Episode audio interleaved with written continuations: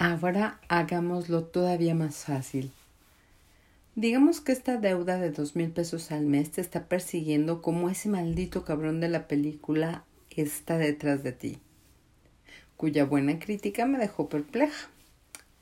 Pero esos 500 a la semana todavía no se sienten como un objetivo lo suficientemente pequeño y manejable para mantenerlo a raya.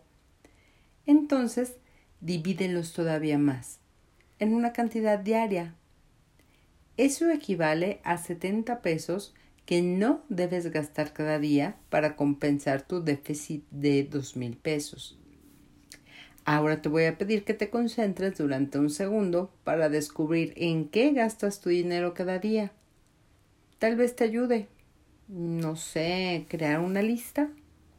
Si lo haces y repito, asumiendo que tienes ingresos disponibles, pero no puedes controlar en qué se van cada mes, es muy probable que encuentres 70 pesos en esa lista que puedas eliminar con facilidad y con cero o mínimo impacto negativo en tu calidad de vida. Pero por enésima vez, querida ardilla, no estoy aquí para vigilar tus hábitos de compra ni para decirte qué prioridades en tu vida son las correctas o incorrectas, sino solo intento mostrarte que si piensas en tus hábitos de compra como una parte pequeña del todo, centavos de cada peso se podría decir, puedes arreglar tu único e inigualable desmadre financiero también. Y aquí un cuadrito donde nos indica cinco cosas en las que no debes gastar 70 pesos o más. En una taza de café, en billetes de lotería, en tres paquetes de chicles, en un llavero de shot colapsable, en tres artículos y medio de la tienda de descuentos. Ah, y cuando estés listo para atacar tus finanzas, tal vez valga la pena invertir 70 pesos en otra libreta para supervisar tus gastos diarios. El diario de la procrastinación es un espacio sagrado. Registrar todo lo que gastas te obliga a enfrentar tus decisiones y a tomar mejores antes de que regreses a casa del mercado de antigüedades con un pulidor de piso y cinco kilos de nueces caducas. Compramos un zoológico. Bien, ya hablamos sobre no gastar. Ahora hablemos sobre ahorrar activamente. El mayor error financiero que la gente comete es pensar que deben comenzar a guardar sus ahorros y luego decir ahora sí, a partir de mañana. Hacen eso porque el objetivo final parece demasiado grande para contemplarse hoy. Bien, yo te mostré la diferencia que 70 pesos pueden hacer hoy, o 500 pueden hacer esta semana, o 2000 pueden hacer este mes. Si guardas todo el dinero que te sobre, podrías ahorrar esos pocos pesos a la semana y después de varias y varias semanas dedicarlos en algo que te traiga un chingo de alegría. Un viaje a Disney World, un coche nuevo, el enganche de un zoológico o una casa, lo cual probablemente es más práctico. ¿Todavía tienes dudas? Tal vez te ayude a pensar en tu plan de ahorros como una alcancía de porquito en cuya hendidura solo caben monedas pequeñas. Nadie te está pidiendo que pongas un montón de billetes de 500 a la vez. No, la forma más fácil y efectiva de alcanzar tu objetivo más grande y a largo plazo es en tareas pequeñas y manejables. Y cuando lo haces de esta manera no es tan difícil. Cambiar de carrera es difícil, Superar una adicción es difícil. Cuidar a tus padres ancianos es difícil. Ahorrar unos cuantos pesos no es terriblemente difícil. Todo lo que requieres es... Adivina. Crear una estrategia, enfocarte y comprometerte. Y tiempo. Lo cual quiere decir que sí, este tipo de objetivos también requiere paciencia. Los Salvin del mundo no tienen ese tipo de capacidad de atención. Por eso yo les imploro que partan este tipo de objetivos en, tareas pequeñas y manejables, para que se puedan concentrar un poco cada día en vez de huir a las montañas en cuanto alguien mencione un plan a tres años. Ya les conté sobre mi experiencia de ahorrar dinero para poder renunciar a mi trabajo y comenzar a trabajar como freelance, así como construyó una casa en el Caribe. Sí, no más monótonas salas de conferencia, no más ampollas por usar tacones y acceso ilimitado a la cerveza Presidente Light. Más vale que tome algún analgésico si voy a seguir dándome palmaditas en la espalda, ¿cierto? Pero el resultado, por más fabuloso que sea, no es solo lo que quiero enfatizar aquí. Lo que quiero transmitirles sobre todo este asunto es que tomó mucho tiempo. Carajo, hasta tomó mucho tiempo establecer esos objetivos. Eran muy grandes, un cambio de vida se podría decir. Una vez que los establecí, no es como si hubiera podido ponerlos en acción el mismo día. No de forma responsable. Ahí es donde entró mi estrategia y como ya lo mencioné, terminó requiriendo un año completo de ahorros para llegar hasta donde necesitaba. 365 días de apartar una pequeña cantidad de dinero y ponerla en una cuenta de ahorros. Si eres un Alvin, tal vez ya tenga los ojos vidriosos, pero quédate conmigo un segundo, porque todo es cuestión de perspectiva.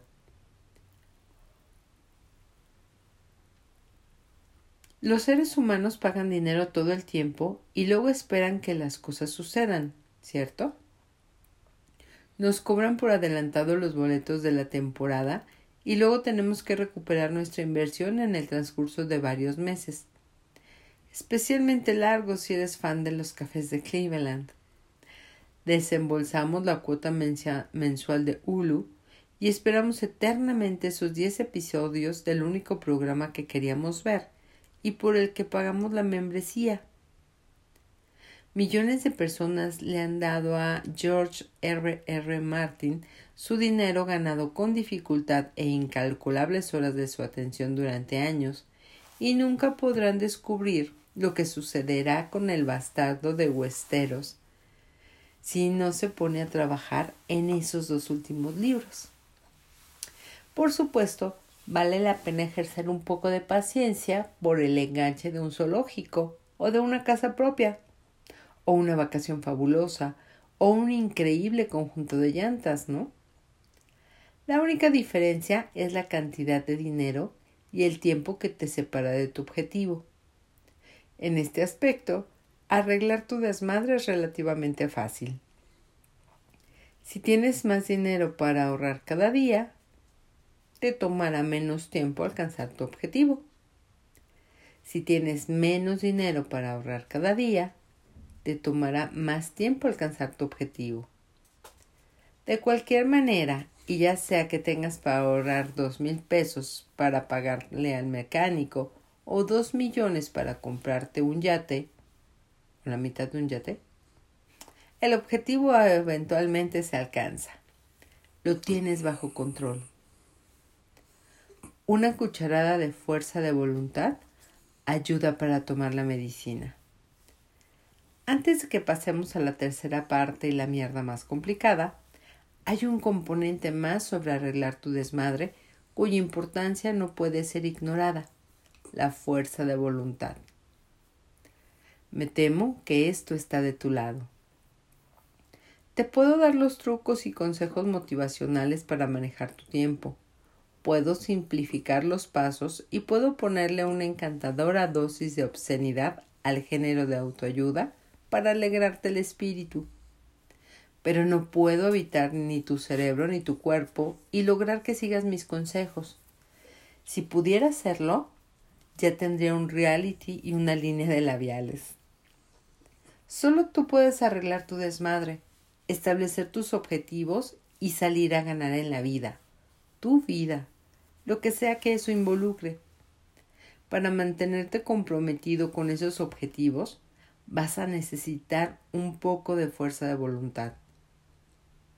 Pero es solo un poco de fuerza de voluntad a la vez. la suficiente para enfocarte y completar esas pequeñas y manejables partes de tu plan. Y puedes generar la fuerza de voluntad de diferentes maneras, dependiendo de lo que funcione para ti. El arte de la fuerza de voluntad. ¿Qué es lo que utiliza esta estrategia que te motiva? El dinero, como un rico MacPato Visualízate regocijándote en la cama con todo ese botín que estás ahorrando y no gastando.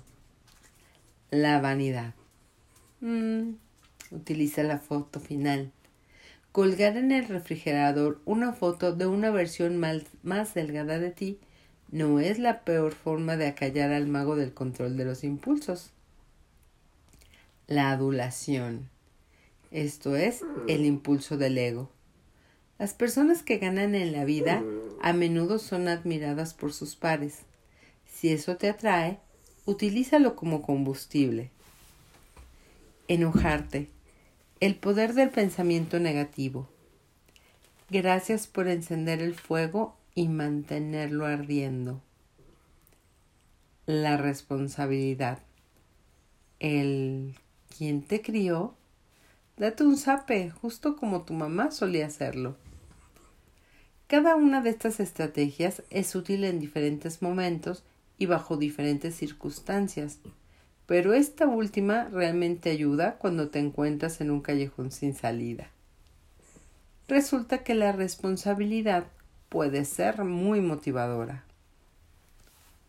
Ahora, algunas personas pueden relacionar la responsabilidad con la vergüenza o preocuparse por lo que las otras personas piensen. Pero yo sostengo que hay algunos, por no decir cincuenta sombras de gris en medio.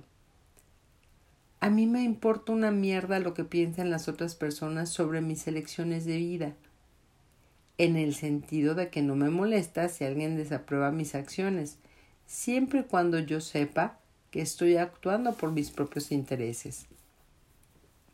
No tengo por qué avergonzarme de eso, ni tú tampoco. Pero, ¿y si no me estoy dando cuenta de que mis acciones me están lastimando? ¿Qué pasaría si estuviera tambaleándome a ciegas a través de mi vida, atrapada en un mal trabajo, una mala relación o un corte de pelo que no me favorece, y yo no lo supiera? ¿Qué pasaría si alguien me lo señalara y me dieron una dosis de amor severo, con todo y coscorrón, para ayudarme a cambiar las cosas? La nalgada emocional. Excepto por los sumisos sexuales, a nadie le gusta que le digan qué hacer. Pero salirte de tu burbuja mental es una forma de forma periódica para verte a ti mismo a través de los ojos de otra persona puede ser una forma no tan agresiva de entender las cosas de forma realista. ¿Quién te crió? Es mi segunda frase favorita para pensar, murmurar, cuando me encuentro con alguien que está tomando malas elecciones.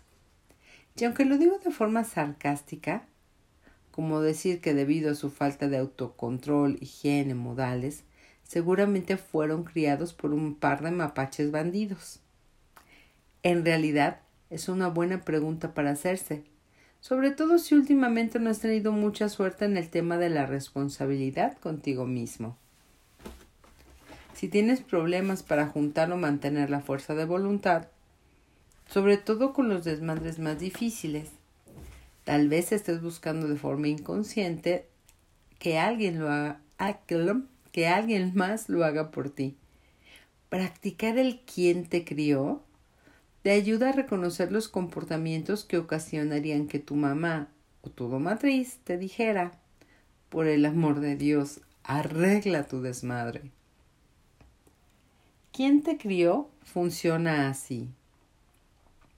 Si te preguntas, ¿por qué un ligue no puede pasar una noche conmigo? Deja tú desarrollar una relación significativa Cuestiónate. ¿Mi madre aprobaría ese nido de calzoncillos sucios que construía en mi cama en vez de lavarlos? Si no, ¿por qué alguien más lo haría? Si te preguntas, ¿por qué ascienden a todos menos a mí? Cuestiónate.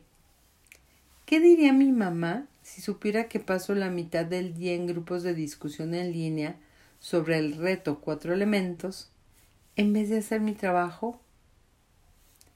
Si te preguntas, ¿por qué no puedo pagar las cosas bonitas? Cuestiónate.